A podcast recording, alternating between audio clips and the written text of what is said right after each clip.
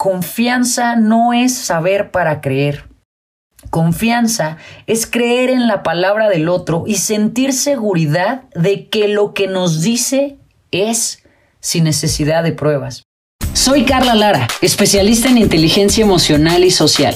Cada semana grabo un episodio con el único objetivo de recordarte que eres extraordinario. Así que muchas gracias por estar del otro lado. Comenzamos.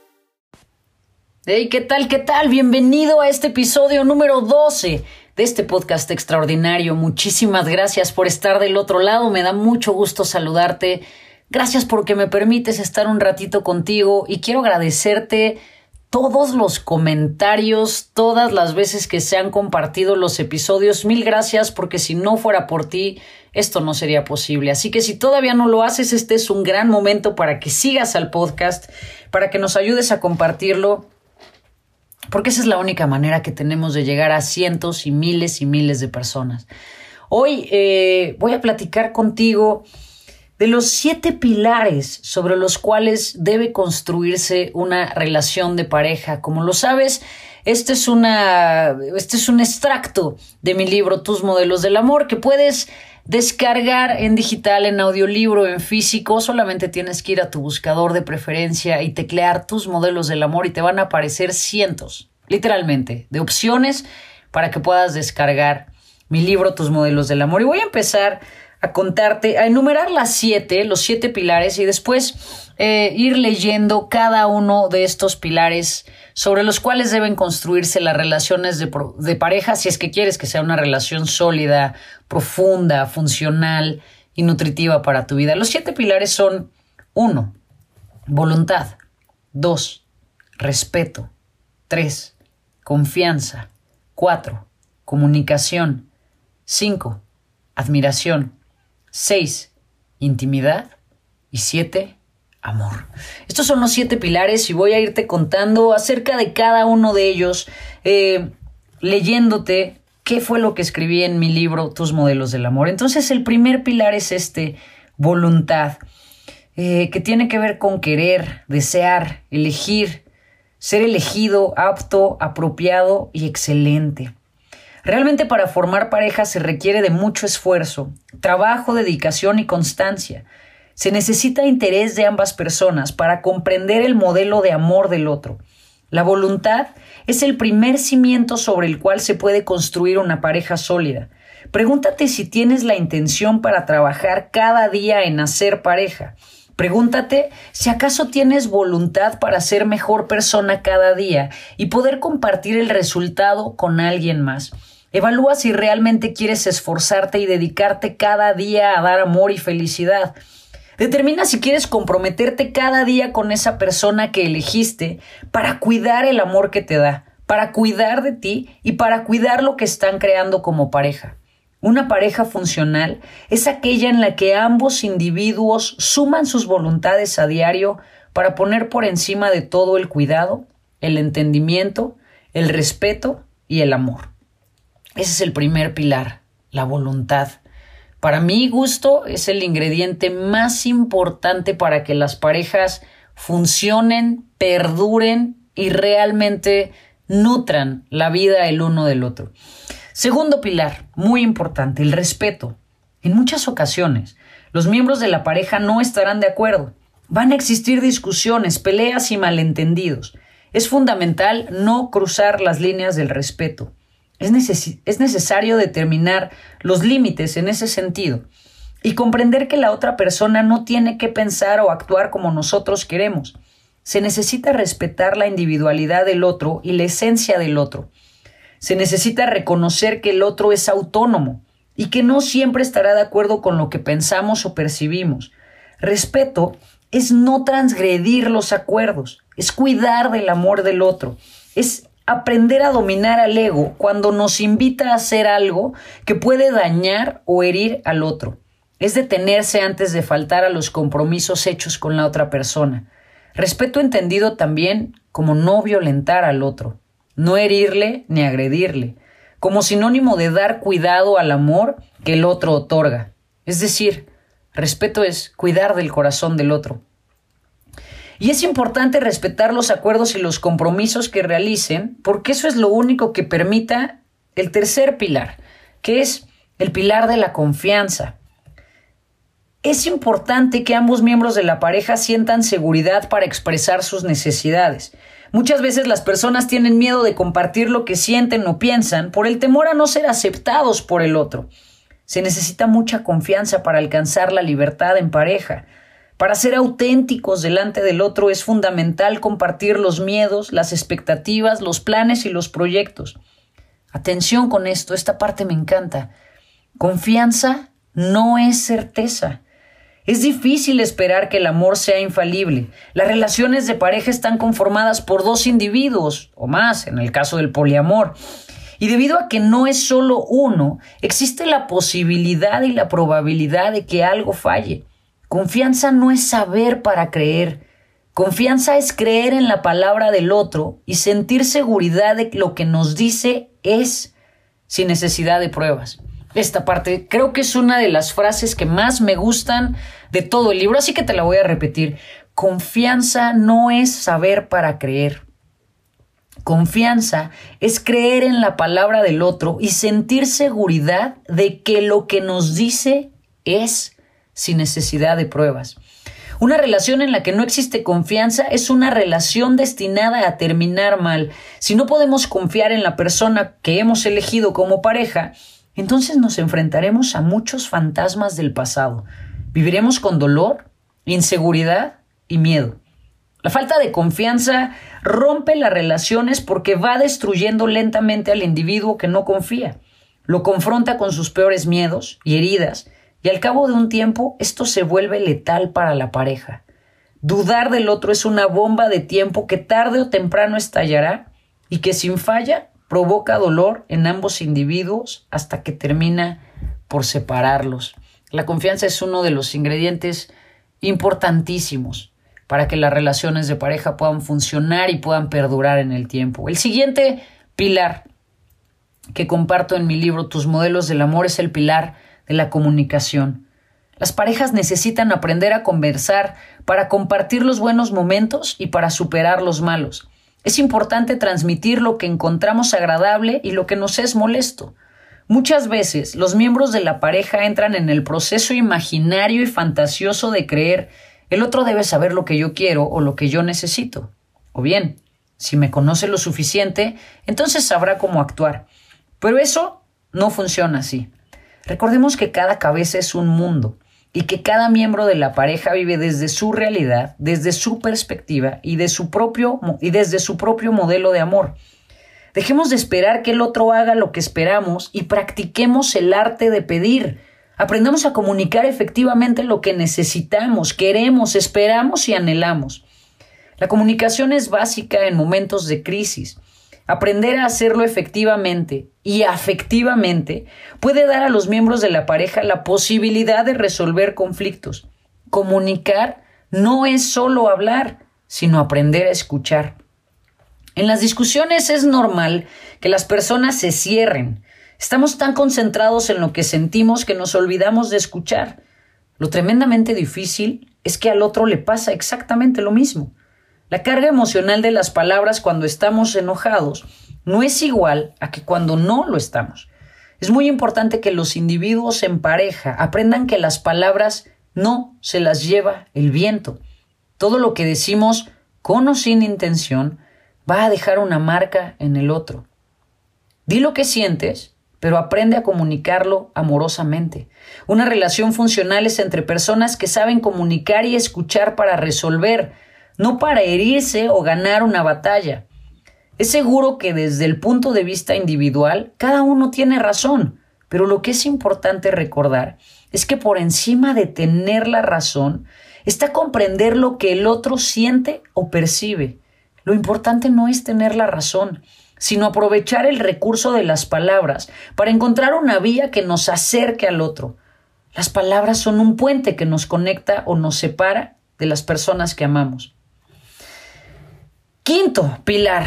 Quinto pilar para establecer relaciones de pareja funcionales y profundas. Saludables. El pilar de la admiración. He encontrado que es muy importante en el largo plazo, porque sirve para mantener sólido el pilar del respeto. Admirar a la pareja es fundamental por tres razones. La primera, porque contribuye a cubrir la necesidad emocional de ser significativo. La segunda, porque favorece la atracción. Y la tercera, en el aspecto social, porque de una u otra manera nos importa la opinión de los demás. Cuando dejas de admirar a tu pareja, corres el riesgo de dejar de valorarle. Cuando el amor deja de ser apreciado, será muy difícil salvarlo de ser vulnerado por fuerzas externas. Aquí lo escribí muy lindo y entonces la frase dice, cuando el amor deja de ser apreciado, será muy difícil salvarlo de ser vulnerado por fuerzas externas, pero en realidad lo que quiero decirte es que cuando dejas de admirar a tu pareja o tu pareja deja de admirarte, existen altísimas probabilidades de que se pongan los cuernos. Así que, como lo quieras escuchar, de la manera poética y literaria o de la manera directa, pero la admiración es un ingrediente fundamental para que las parejas se mantengan unidas. Admirar a quien amas es uno de los ingredientes de la receta secreta del amor. Es una mezcla que hace que las personas se mantengan unidas. Sentir que puedes crecer junto a tu pareja o que hay cosas que puedes aprender es una sensación increíble y necesaria para que siga, para que siga existiendo polaridad. Cuando las personas dejan de admirar a su pareja, otros de los pilares comienzan a tambalear, tal como el respeto y la atracción. Justamente la atracción es el siguiente pilar del que voy a compartirte. Lo que realmente hace la diferencia entre una pareja y una gran amistad es la intimidad. Cuando los individuos dejan de sentir atracción por sus parejas y la frecuencia de las relaciones sexuales baja o peor aún desaparece, es necesario pedir ayuda. Es verdad que la convivencia y el día a día pueden generar que ya no resulte tan excitante ver el cuerpo desnudo de tu amante. Sin embargo, es importante trabajar en el área del erotismo y la sensualidad para despertar ese fuego intenso e interesante de la seducción. Vivir plenamente la sexualidad, más que una necesidad, es un deber, y experimentarlo en pareja es otro de los ingredientes claves de la receta. El mito de que con el tiempo las relaciones de pareja dejan de tener sexo es una terrible forma de alienar el comportamiento y hacer que las personas se resignen a tener una vida sin erotismo y sexualidad porque piensan que es normal, pues no lo es. La intimidad en la pareja es importantísima porque es una extensión de la comunicación. La sexualidad es un componente importantísimo en la vida. Hacer el espacio para tener encuentros con la pareja resultará en un termómetro de la relación. Es increíble la cantidad de parejas que se conforman con tener uno que otro encuentro íntimo de vez en cuando. El goce del erotismo y la sensualidad son formas importantes para reafirmar la interacción entre los miembros de la pareja. Hay que tocarse, sentirse, reconocerse y explorarse. Es muy importante disfrutar recibiendo caricias y dándolas. Ese espacio íntimo es uno que hay que cuidar para que la relación se mantenga saludable. Ahí están seis pilares importantísimos y el séptimo ingrediente, que por supuesto no puede faltar en una relación de pareja, es el amor.